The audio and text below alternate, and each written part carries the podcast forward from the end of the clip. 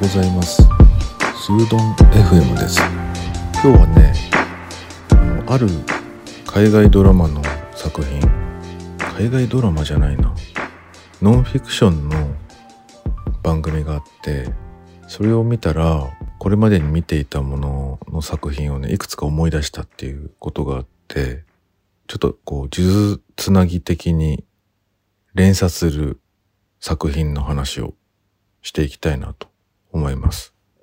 いや、最近ちょっとこのポッドキャスト配信っていうのを怠けてしまってごめんなさいという謝罪から入りたいんですけど、なんか前も忙しかったはずなんだけど、完全に怠けてますね。配信については。なんか毎日やってたのに、それがまあ、一回でも途切れちゃうと、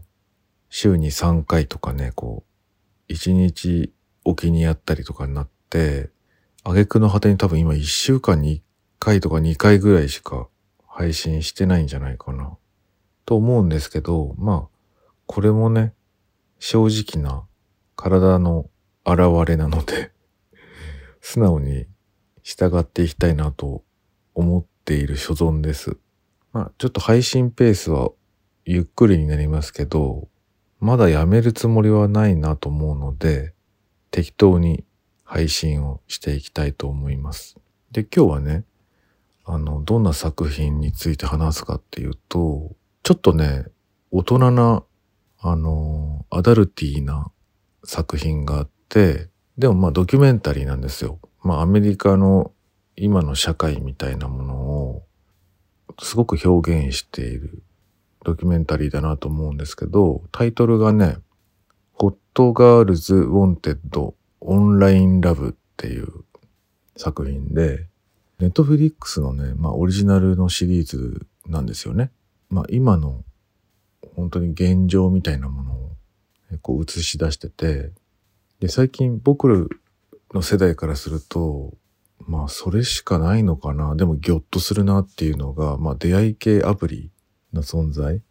なんかいろんなところで聞き始めたなと思って割と当たり前にみんなが使っていると若い世代の人たちがね。でそれ知ってていたんだけどあのちょうどねそのテーマもあってあのエピソードで言うとねシーズン1の2つ目の作品がアプリで愛してっていうテーマになっててタイトルになって。でそれをね見てたんだけどまあこれがすごいんですよ。まあ、割と、うん、男前な、えー、主人公の人がいて、で、その人はね、もともと、あの、リアリティショーみたいな番組あるでしょ？あの、番組の中で、あの、結婚したり、恋人を作ったりするみたいな番組。えっ、ー、と、日本でもね、海外版のカバーみたいな感じでやってましたよね。あれ何でしたっけ？最近流行ってたやつ。僕がね、最近見てたやつは、あ、あれだ。バチェラージャパンとか、バチェロレッテのやつですね。バチェロレッテの最新回のやつは、なんかすごい賑わってましたよね。あれ僕も見ましたね。で、そういうやつに出てた人が、出て、あの、出演していた男の人が主人公になってるんだけど、もう結構40代でいい年なんですよ。一般的に言うとね、もう初体を持っていたり、えー、子供がいたりとかいう世代の人なんだけど、まあ、若作りしてて、見た目もいい、ナイスガイな人がですね、まあ、日常的にその出会い系アプリをすごい使って、まあ、パートナーを探してるっていうね、内容なんですけど、まあ、それが、なんだろうな、すごいリアリティがあるなと思って見てたんですよね。まあ、実際にそのカメラもその人の日常生活をこう追っていくわけなので、あの、その人の視点になったり、番組の中ではね、その人の出会った女性の方の視点になったりとかして、まあ、よく撮ったなっていうか、お許しが出たなと思うんだけど、そういう感じで展開していくんですよね。で、これ、本当にね、なんか、その、スマホで、そのアプリを使ってる風景とかも出てくるんだけど、あの会いたい人自分がその選んで実際に会いたい人に対しては、こう、右にスワイプしてって、とかね。あの、ダメな人はもう左にスワイプしてってとかいう感じで、もうなんか物みたいに扱うんですよね、人間を。なんかちょっとね、戦争でこう人を殺す時の心境みたいなのにちょっと似てる感じがしたんですよね。なんかアメリカ兵の人たちがね、あの人を殺したりする時とか、まあ、アメリカ人だけじゃなくてね、その戦争の時の日本人とかも、もうその相手のこの敵国の人を裁く時の非人道的な感じ、もうその人に人生があるわけですよね。一人一人にもね、自分と同じように親がいたり、パートナーがいたり、子供がいたり、誰かの息子だったりするんだけど、もう躊躇なく殺してしまうみたいな。なんかそういう、その精神的な構造となんか、すげえ近い感じに見えたんですよね、僕にはね。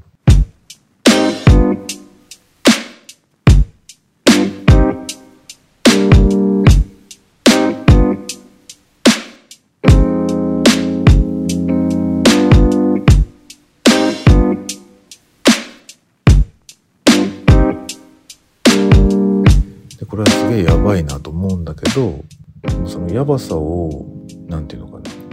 やばさに慣れていかないと多分今のご時世ってその人と出会えないのかなみたいなね。それぐらいこうハードルを下げないと人と接することも難しい世の中なのかなとか思いながら見てたんだけどでそれを見てたら2つ作品を思い出してて。で1つはねあの放題がね「はあ HER 彼女って意味ですね。はあ、世界で一つの彼女っていう作品。それから、えー、サロゲートっていうね、作品を思い出しましたね。で、まず、はあ、世界で一つの彼女の方の話をすると、これはまあ主人公がいて、あの、現実的にその人間としてのパートナーがいたんだけど、まあ、うまくいかなくて、で、その時に、まあ、テクノロジーが発展してて、こう、少し未来、SF ですよね。少し未来の舞台になっていて、まあ、何でも、こう、便利に、こう、寄り添ってくれる OS があると。まあ、今で言うと、まあ、僕たちが使ってる Siri とかね、あの、Apple の、なんていうの、人工知能っていうのかな。そのサポートする AI っていうのかな。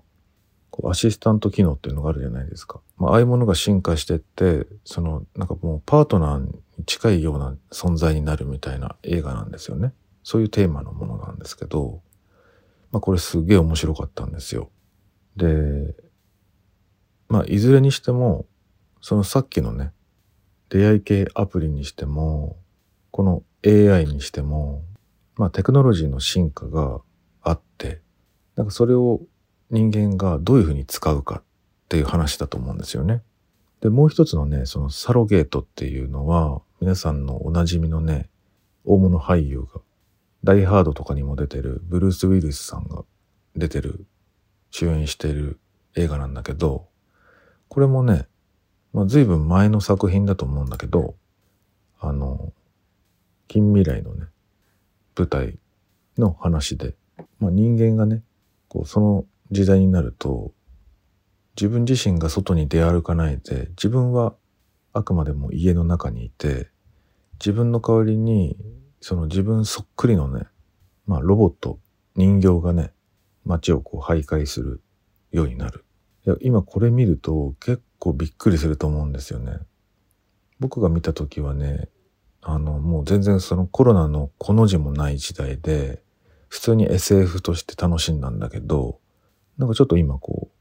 それが理解できるような世界になってるような気がするんですよね。で、これって、なんか全く違う世界の話をしているように一見見えるんですけど、背景にはね、その、今現代社会の、なんていうのかな、こう問題点みたいなものを比喩的に表現したものだって言われてて、まあ、なんだろう、ゲームとかでね、その自分の代わりにアバターを作って、で、それでやり取りをするじゃないですか。で、そのアバターっていうのを、その人形に例えてるっていうようなことを言われてるんですよね。これもだからテクノロジーをどう扱うかっていうテーマになってて、この3作品ね、あの、まあ、共通点がすごいあるんですよね。でも、ちょっとずつ違うっていう作品で、で、どれもが、なんか、実体になってきたなっていう感じがするんですよね。なんかその2つ目で紹介した世界で一つの彼女っていうのも、あの、少しね、前に、例えば一人暮らししているお母さんとかお父さんが、それ僕が見た記事はね、あの、お母さんだったと思うんだよね。なんかあの、老人と言われる世代の母親が田舎で一人で暮らしてるのに、あの、ちょっと寂しいだろうからプレゼントでね、アマゾンの AI か何かを、アマゾンエコーだっけ？なんかそういう商品を送ったら、もうそれをなんか普通に使いこなしてるっていうか、友達のように、あの、おしゃべりをしてるとかっていう話をなんか聞いたことがあって、すごい近いなと思ったんですよね。もう人間のように扱うみたいな。だからもう現実にそういう扱い方をした人たちがいるわけで、まああの犬用のロボットとかもあるわけで、あと子供みたいなね、ちっちゃい家の中で動き回るような、なんかルンバさえも なんかもうロボット掃除機も可愛く見えてくるみたいな人もいたりするわけで、なんかそういう記事も読んだと思うし、なんかだんだんだんだんその、もともとはものだと思っていたものにこう感情的なものを感じるようになってきてる。なんかそれが普通になってきてる世代もいるわけでなんか現実もともとね SF として楽しんでたものがねより現実的になってきてるなっていう距離感が今楽しめるんじゃないかなこの3作品を見るとねなんか面白いんじゃないかなと思って今日は紹介してみましたなんか一つの作品見ると連鎖的に今まで見たものがこうつながっていくみたいなことがよくあるんでなんかこういう紹介は面白いのかなと思っています。是非リンクを貼っておくので見てみてください。それではまた。